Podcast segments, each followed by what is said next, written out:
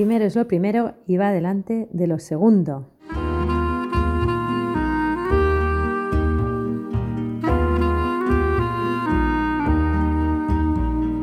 Bienvenido a un nuevo capítulo de Excelencia y Trabajo, el podcast en el que buscamos destilar conocimiento a través de conversaciones con grandes profesionales que han conseguido destacar en su ámbito y aún más importante, grandes personas que tienen un impacto positivo en aquellos que están cerca suyo y que nos van a ayudar a entender cómo priorizar y por lo tanto que primero es lo primero y va delante de lo segundo.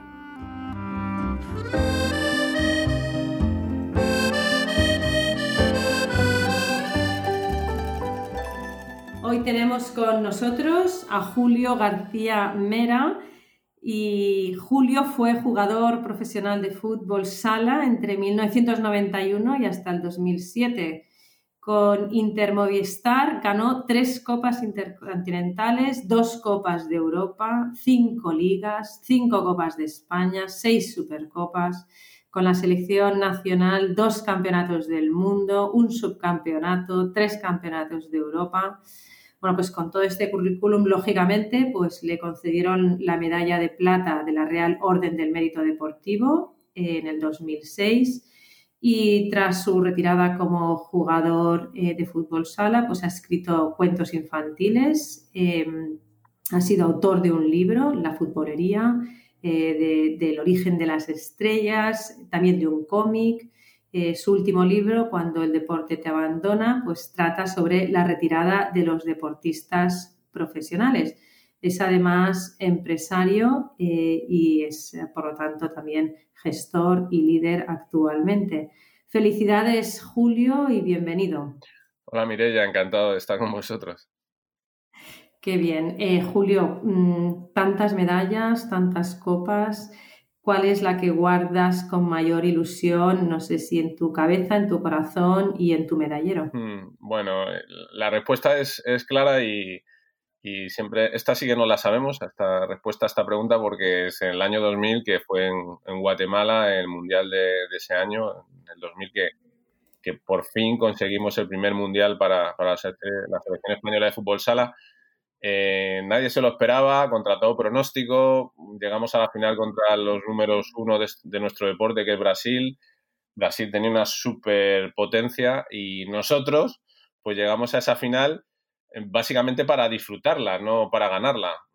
De hecho, en, los prolegómenos entró Ángel María Villar, el presidente de la federación, y, nos comentó que pues, el mensaje fue ese, ¿no? Oye, chicos, venga, eh, disfrutar esto, pues eso, un mensaje un poquito un poquito, nos dio un poquito de bajón porque nosotros pensamos que podíamos hacer algo más. Pero claro, es cierto que era muy complicado, muy complejo ganarles. Y al final, realmente, pues ese año 2000 se dio con una generación magnífica de jugadores, de técnicos, en la parte de medicina deportiva también. Bueno, todo, todo se, se juntó, todas las circunstancias se, se unieron y la madurez de esa generación, que creo que ha sido la mejor generación de fútbol sala que ha tenido este país, pues, pues ganó ese Mundial de 2000, luego vino otro en el 2004 consecutivo, pero ese, ese título sin duda marcó un antes y un después y además eh, nos hizo ese clic necesario en, en, todo el deporte, que es eh, cuando realmente parece que es algo insalvable, un obstáculo que no puedes pasar, esa barrera, ese muro,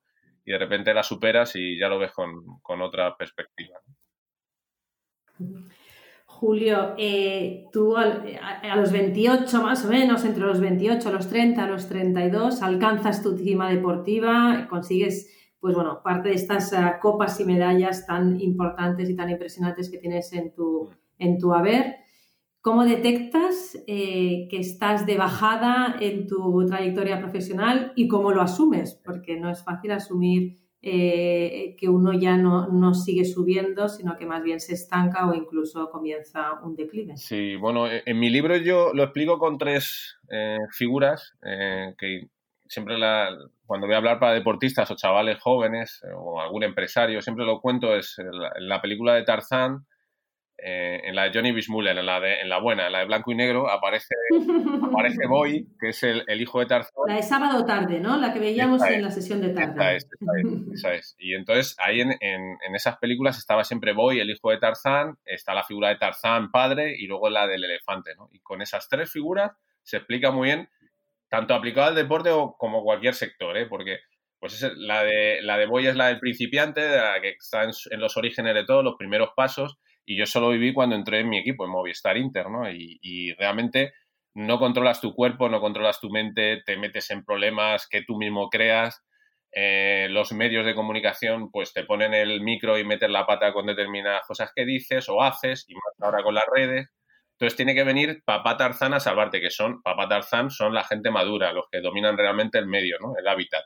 Y bueno, afortunadamente esa etapa la pasas yo la superé y llegué a la etapa de Tarzán, que es como tú bien dices, entre los 28, 32, 33, llegué ahí a la madurez física y psicológica que, que por un lado está muy bien porque te sientes dominador, ¿no? Pero por otro lado, tienes que tener eh, mucho cuidado porque eh, si no eh, te das cuenta que va a llegar la etapa del elefante, puedes hacer mucho daño tanto a ti como al grupo, ¿no? Al, colectivo, al, equipo en el que estás. Y, y bueno, y sí, es verdad que yo a partir de los 33, 34 ya me fui convirtiendo en el, en el elefante, ¿no? Pasé de ser Tarzán, de poder matar a caimanes, cocodrilos, eh, rinocerontes y leones, a de repente te vas convirtiendo en algo más lento, em, vas viendo que tu físico te cuesta mucho más llegar a pretemporada, eh, necesitas más periodos de recuperación.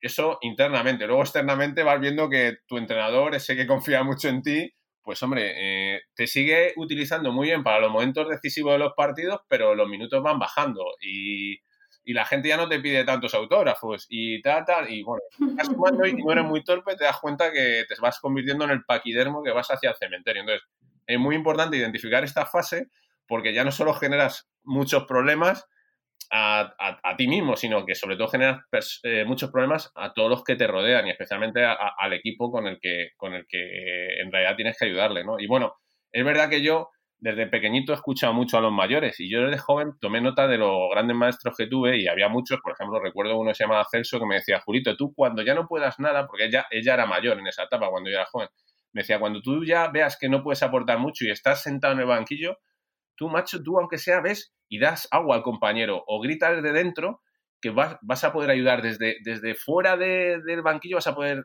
ayudar a los de dentro, ¿no? O sea, siempre vas a poder ayudar de alguna manera. Intenta siempre ayudar. Pues ese tipo de consejos que a veces pues, pasa un poco desapercibidos, siempre los he tenido muy en cuenta y siempre he tenido la, idea de, ayudar al equipo y, ser útil. Esto es, esto es muy fácil decirlo, pero muy complicado porque el deportista en sí suele ser muy egoísta. Siempre mira por sus intereses, por su contrato y es complicado mantener ese equilibrio, ¿no? Entre, entre el rendimiento del colectivo y el rendimiento individual, ¿no? Pero bueno, es, un mundo apasionante.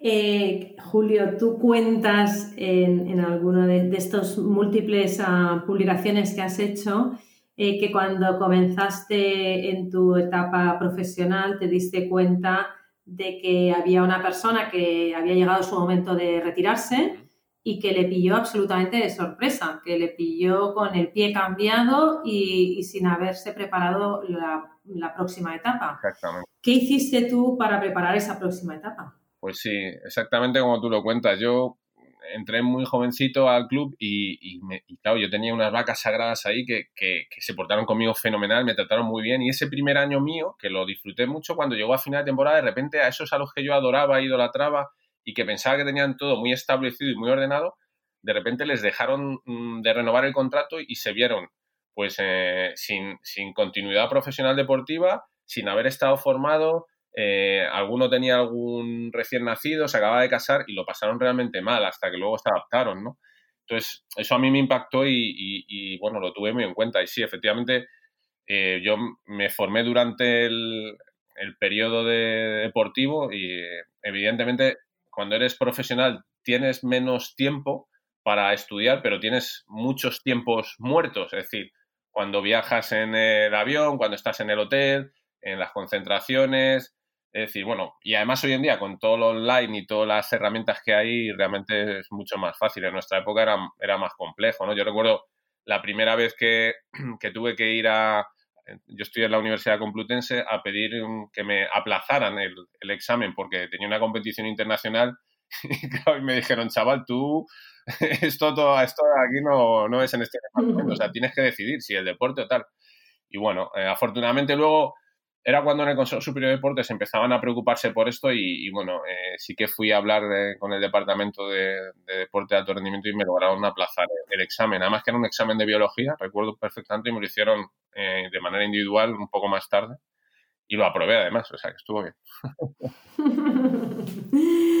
Eh, Julio, dices que, tu amigo o esta persona se llamaba Celso te, decía, ¿no? Pues que cuando tú ya estuvieses en el banquillo, cuando tú ya fueses, entre comillas, elefante, mm. siempre podrías aportar cosas. ¿Qué cosas descubriste tú que eran las más relevantes para aportar en esa etapa donde tú ya has sido Boy, ya has sido Tarzán y ahora estás en una, en una nueva etapa de la vida? Pues es muy complejo. Mm, gestionarlo, ¿no? administrarlo, porque por un lado el, deportista de, profesional de alta competición es muy competitivo, entonces por un lado es un reto, porque dices, ahora que realmente mi cuerpo no da más de sí y veo que tengo dificultades y que el entrenador no cuenta tanto, tú en realidad quieres seguir demostrándole todavía más cosas, ¿no? Y yo recuerdo que, entrenaba más fuerte, entrenaba antes, eh, metía trabajo de fuerza compensatorio, se intentaba hacer más trabajo aún que, que, el resto, ¿no? Para estar a esa altura pero aún así tampoco me, llegaba.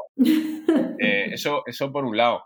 Eh, y, por otro, es verdad que, es tremendamente complejo porque, porque el, club te demanda cosas que a lo mejor tú ya no puedes aportar.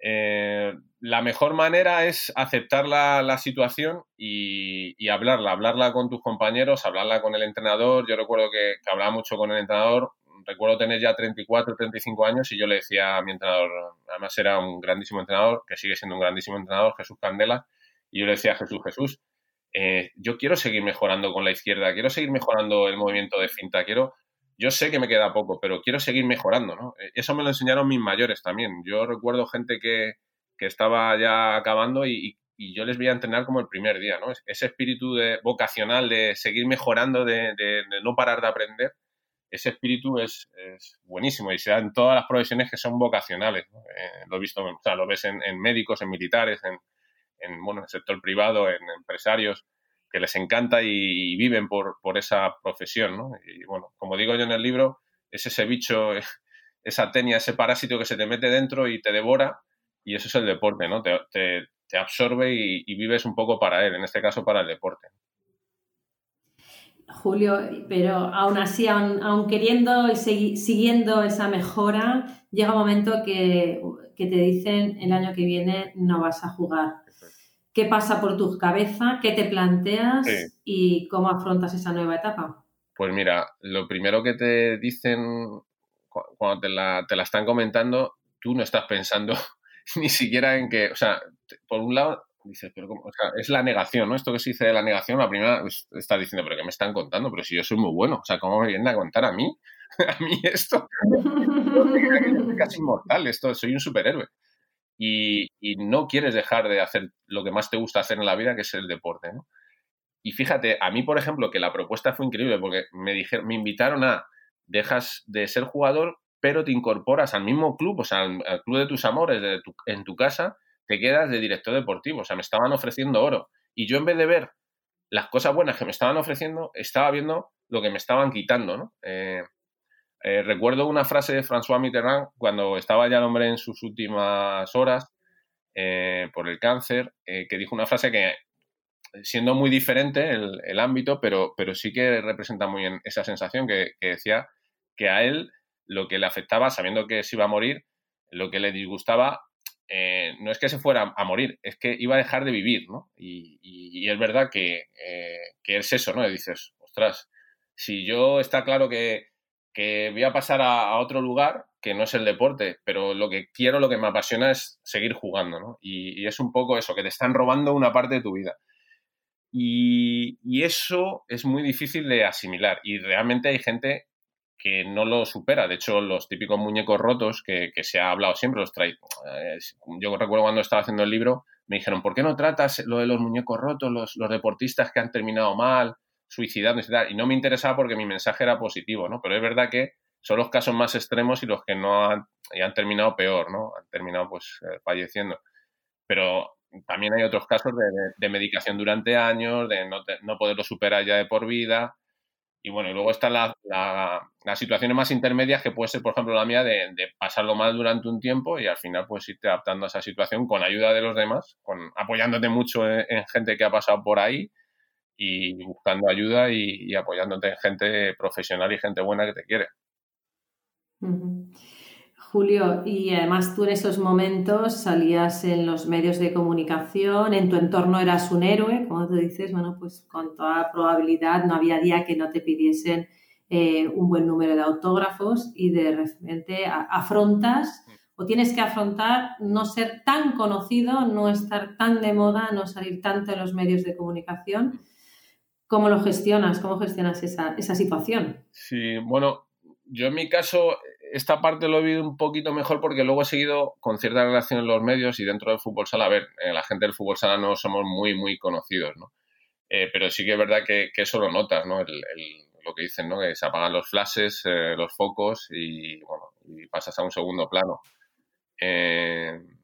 Es verdad, esa parte a mí no me afectó mucho personalmente porque yo siempre he sido más, he sido más introvertido, no, no, he buscado nunca el lado más pues eso, el, lucirme o personalmente, ni siempre he jugado en equipo. Además era un tío bastante diferente, porque yo, por ejemplo, para que tengas una idea, yo cuando metía goles, que no metía muchos, ni los celebraba, porque yo era un tío muy, muy espartano. O sea, yo, yo pensaba que, a mí me habían hecho, me habían fabricado para competir y yo metía gol y yo lo veía como una obligación. Yo, no, yo nunca he visto el gol para celebrar mucho y tal. Yo metía gol y ya estaba pensando, pero en el siguiente segundo, en lo que teníamos que hacer, cómo estaba el equipo contrario situado, como tal, y que no me pillaran eh, pues destapado, ¿no? Desordenado. Entonces yo siempre estaba muy centrado, muy focalizado en lo que estaba haciendo. Y me, entrenaron en eso desde pequeñito y, así, así era, ¿no?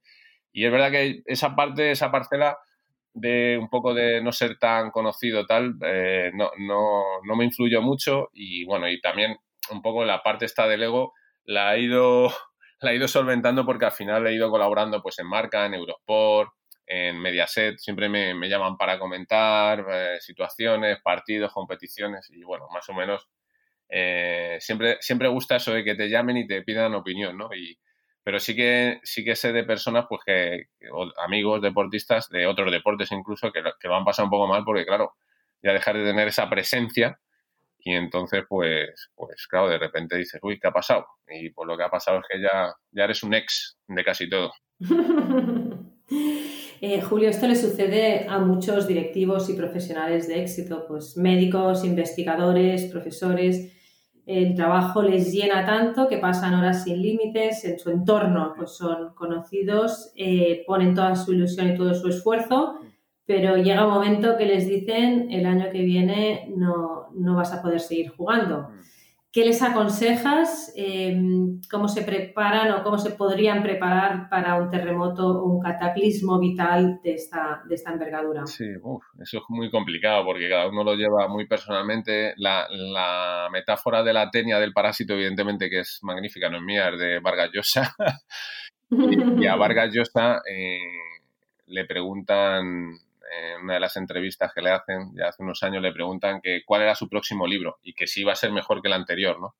Entonces él dice, responde, claro, como alguien maravilloso que es, con, el intelecto que tiene, la manera de expresarse, ¿no? Pues él dice eso, dice mira, yo, a pesar de que evidentemente el, seguramente el clímax encima, la cima de su literatura ya pasó, pero él siempre piensa que lo mejor está por venir, ¿no? Eh, eh, al final, como decía él, si piensas que lo mejor de tu vida ya ha pasado, pues es muy desalentador. Tienes que tener, pues, como decías tú antes, al comienzo de, la conversación, eh, un plan B, un plan C, eh, tener hobbies, saber que tienes otras cosas que hacer y, bueno, y tienes que, una de las cosas que yo busqué es apoyarme en un grupo parecido al equipo que fue apoyarme en otros ex deportistas. Tuve la suerte de caer en un que era que venía a ser otro equipo, ¿no? Eran de otros deportes, de baloncesto, de gimnasia rítmica, de, remo, de atletismo, de maratón. Y bueno, más o menos mm, éramos todos ex deportistas y lo que hicimos fue pues crear otra especie de equipo y sobre todo yo creo el sentimiento ese de pertenencia, ¿no? Ese sentimiento de pertenecer a, algo, a, un proyecto superior a ti, que, que va más allá de ti, eh, eso yo creo que nos, nos llenó mucho y, realmente seguimos teniendo ese, ese grupo de, se puede decir, de trabajo, de conversación. Mm, ocho años después nos vemos una vez al mes, estamos dos horas juntos, dejamos los móviles absolutamente apagados o modo avión y realmente nos, eh, nos escuchamos de verdad, que es algo que hoy en día es muy complicado, porque estamos todos constantemente en otro lugar, ¿no? Y, sin embargo, cuando estamos ahí juntos, estamos realmente de verdad en un equipo, escuchándonos todos y cada uno, cada día a lo mejor cuenta pues, lo que le apetece o lo que le preocupa o lo que le ocupa y los demás pues dan su opinión. Y esa sensación de pertenencia, digo, que, nos ha venido muy bien a, a, todos los que hemos ido dejando el deporte, porque es algo que se echa mucho de menos, ¿no? El vestuario, el vestuario del entrenamiento diario, la competición. Bueno, pues cada uno va buscando un poco el ocupar ese duelo que, tanto cuesta, que puede llevar meses o años. Y sí es importante estar preparado. Eh, también el apoyo de gente profesional. Ahora hay muchos psicólogos, psicoanalistas, eh, psiquiatras muy buenos y además especializados en deporte o en diferentes especialidades, en nuestro caso en deporte, y tienen muchas herramientas para, ayudarte, ¿no? Cosa que a lo mejor hace 20, 25 años pues, pues no teníamos. ya digo, cada uno es buscar mm, una salida, pero sobre todo anticiparte, ¿no? Eh, como siempre se dice, reinventarte, cada uno se, reinventa a su manera. Eh, hay una frase de Fernando Hierro que me dijo que es muy sencilla, pero es así, que decía, Julio, es que eh, para que uno entre en el vestuario otro tiene que salir, ¿no? Entonces, al final, aunque obviedad, muchas veces eso, las obviedades se nos escapan y, y es el ciclo. Identificar que tu ciclo se está acabando y, anticiparte. Y bueno, en la parte empresarial siempre se va a poder siempre se va a poder aportar cosas, ¿eh? incluso aunque te jubiles, seguramente ese conocimiento, ese caudal que tiene de, de sabiduría, de experiencia, lo va a poder aprovechar otra, otra empresa o otras personas que se acerquen a él a pedirle consejo. Sin duda, yo, ya digo, yo por ejemplo me, dedico al sector del fitness eh, y, escucho mucho a la gente veterana. Eh, siempre que estoy tomando un café o como con ellos o tal, les presto muchísima atención. Hablo lo menos posible porque yo llevo cuatro años en esto y soy un novato y soy el boy del sector del fitness y escucho a los que son Tarzán, incluso a los paquidermos, que son los que más pueden aportar. Y ya digo, eh, sigo, sigo llamando a gente incluso a lo mejor que ya está retirada del sector del fitness cuando tengo algún problema y siempre me dan una visión diferente y muy enriquecedora. Y, Julio, ¿qué recomendarías o qué elementos tendría que una persona quizás mirar cuando es famoso, cuando todavía le va bien en lo suyo, para saber que ya es, que ya es un buen momento para retirarse? ¿no? Pues, ¿Cuándo sabes que ya es un buen momento para retirarte, que ya eh, como elefante ya tienes que ir al, al cementerio de elefantes? Pues es complicado, yo creo, identificar ese momento. Eh, hay, hay mm, por ejemplo, por jugadores de fútbol, ¿no? Hay dos jugadores que me parece que lo han hecho magníficamente bien en, esos últimos tiempos, que es uno ha sido Raúl, jugador del Real Madrid, y otro ha sido Puyol, jugador del Barça. Creo que se retiraron justo antes de que eh, viniera alguien y lo hiciera de mala manera o de una manera que a ellos a lo mejor no les cuadrase, ¿no? Entonces, está muy bien tomar esa decisión en mi caso, yo, por ejemplo, en, la selección que yo tomé la iniciativa y en el club que la tomaron otros por mí, pues como yo he vivido esas dos retiradas, yo prefiero, yo estoy muy satisfecho de aquella decisión que tomé, que lo identifiqué y me adelanté, a pesar de que todo mi entorno de amigos y familiares me decían, pero bueno, tú estás loco, ¿cómo te vas a retirar si, hombre, con treinta y tantos años en tu etapa de madurez, siendo capitán de la selección, habiendo ganado dos mundiales, esto es una locura? Bueno, pues esa decisión que tomé quizá haya sido la mejor que he tomado en mi vida, porque cuando ya ves las cosas con distancia te das cuenta que casi nunca elegimos casi nada en nuestra vida, casi todo nos viene un poco impuesto o, tomamos las decisiones forzadas y pocas decisiones las tomamos realmente siendo conscientes de lo que estamos haciendo y para lo que lo estamos haciendo. Y ese día, yo no sé por qué, porque fue un momento de lucidez o lo que fuera, que fue esa misma noche que ganado el mundial, el segundo mundial consecutivo, eh, caminando en, el aeropuerto con el seleccionador, yo vi que tenía 32, 33 años, pensé, pensé en el siguiente mundial que era cuatro años más tarde y tendría ya 36, 37 y vi claramente que yo no llegaba a eso. Entonces, como lo vi tan claro, dije, Javi, yo aquí me quedo, o sea, no voy a seguir. Me invitó a seguir unos meses más tarde porque había un europeo unos meses más tarde, pero yo ya había tomado la decisión ese día y, y, me, y con el tiempo ya digo que, que es, es, muy difícil de tomar, pero, pero se agradece. Es un poco, un poco como el siete y medio, ¿no? Que te, si, si, te descuidas te puedes pasar y ya, pues ya, ya, ya, has perdido, ¿no? Una muy buena comparación, sí. Julio, eh, tú has escrito cuentos, has escrito libros, eres comentarista de fútbol sala. Eh, ¿Tienes una vida profesional plena actualmente y cómo defines el éxito? Uf, eh, bueno, el éxito, uf, complicado. Yo creo que eh, es lo que tú dices, es intentar. Mmm, yo he tenido mucha suerte, porque muchas veces ni lo buscamos, te decía, me ha venido un poco dado. Eh, sí, hago cosas muy variadas. Ahora estoy metido en un par de, libros, como, como hemos contado antes. Eh, bueno, intentas hacer cosas que te llenen realmente. Eh, estaba leyendo ahora un libro que es muy interesante que se llama El Juego Infinito. Y yo creo que es, eh, es eso, eh, lo resume muy bien el, el escritor, el, el, autor del libro, que dice que, que, esto, es, esto de la vida es, es un juego infinito, no es un juego finito. Y no hay ni vencedores ni vencidos, eh, en el matrimonio, en la amistad nadie gana, ¿no? Y lo que tienes que hacer es jugar las cartas, como tú decías del siete y medio, pero sin un objetivo de resultados, de trimestres, de ya sé que eso te lo exige la empresa y es lo que hay, pero lo tienes que ver con una mirada infinita, es decir, a largo plazo e intentar hacer lo que realmente te gusta hacer. Yo siempre lo intento hacer. Mi prioridad en la vida nunca ha sido, afortunadamente, el dinero, porque porque no ha sido mi prioridad. Digo afortunadamente porque entiendo que hay mucha gente que sí que lo necesita y, y, y es así. Pero en, en, mi vida siempre me ha movido otros valores antes que, que el dinero y, y, mi éxito yo creo básicamente es eso, hacer las cosas que realmente me llenan profesionalmente y para lo que creo que soy útil, que tampoco te creas que, o sea, al final soy más de palabras, expresar, verbalizar, comunicar, bueno, sí, eh, la verdad es que, por ejemplo, cuando hice los cuentos para los niños, que hice dos cuentos para SM, la verdad es que me lo pasé genial y, disfruté muchísimo en todo ese proceso creativo, ¿no? Me gusta mucho el poner en marcha cosas, proyectos, ideas, libros, cuentos, eso me lo paso muy bien. Luego ya a lo mejor, cuando ya llevas tiempo, pues tienes que empezar otros.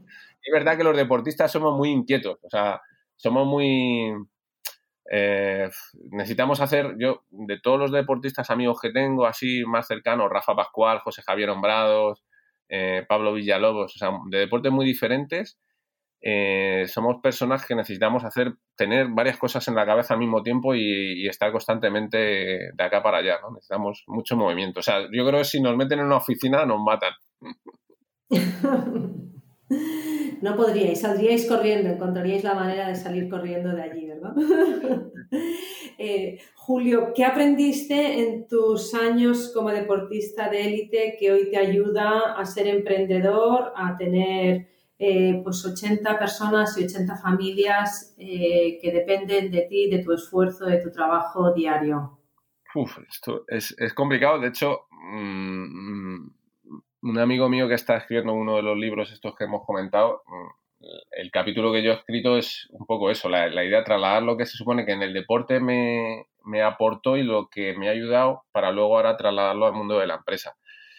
Y bueno, es un esfuerzo realmente grande, porque lo primero que me di cuenta es que el deportista en general tiene muchas cosas que sabe, pero que no sabe que las sabe.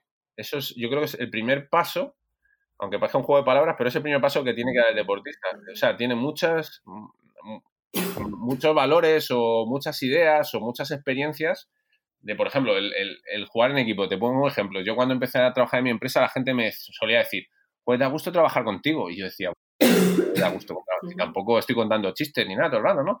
Pero claro, luego me di cuenta que es que el trabajar en equipo nos, nos sale de manera natural. O sea, no, no nos cuesta. Hay gente que le cuesta mucho eh, pues el delegar o el, o el reconocer un error o...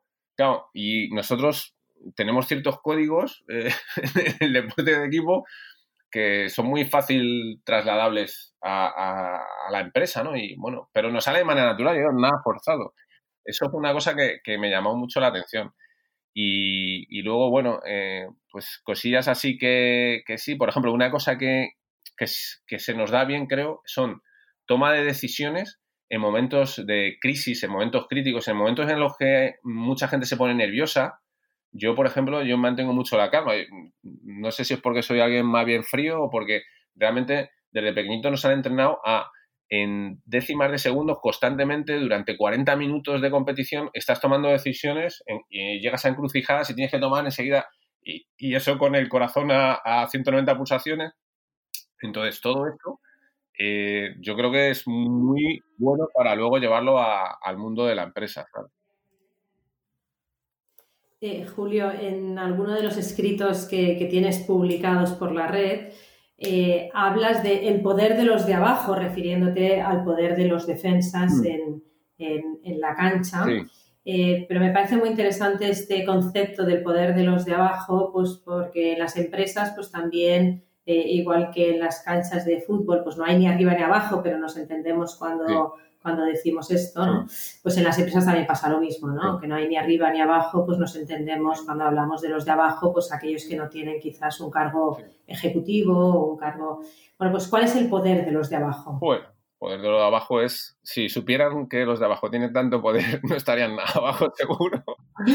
Porque, bueno, yo me he identificado siempre mucho con, los de abajo, entre comillas, ¿no? En el sentido de, yo al final siempre fui un jugador gris, un jugador que, bueno, pasaba un poco desapercibido porque era un jugador defensa, era defensa, ¿no? No era, no era ni goleador, ni portero, ni un jugador habilidoso, ni que llamara mucho la atención, ¿no? Era un jugador más, como yo digo, ¿no? los deportistas se pueden diferenciar de muchas maneras, pero bueno, básicamente hay jugadores idea y jugadores trabajo. Los jugadores idea son los que realmente marcan diferencia, los que están arriba, ¿no? Los que realmente, eh, desde punto de vista contractual, ganan más. Y luego están los jugadores trabajo, que son, en este caso yo, los que sacaban el trabajo adelante, jugadores de rendimiento que te dan un 7, un 8, pero nunca te van a dar un 10. Bueno, pues esa diferencia, ¿no?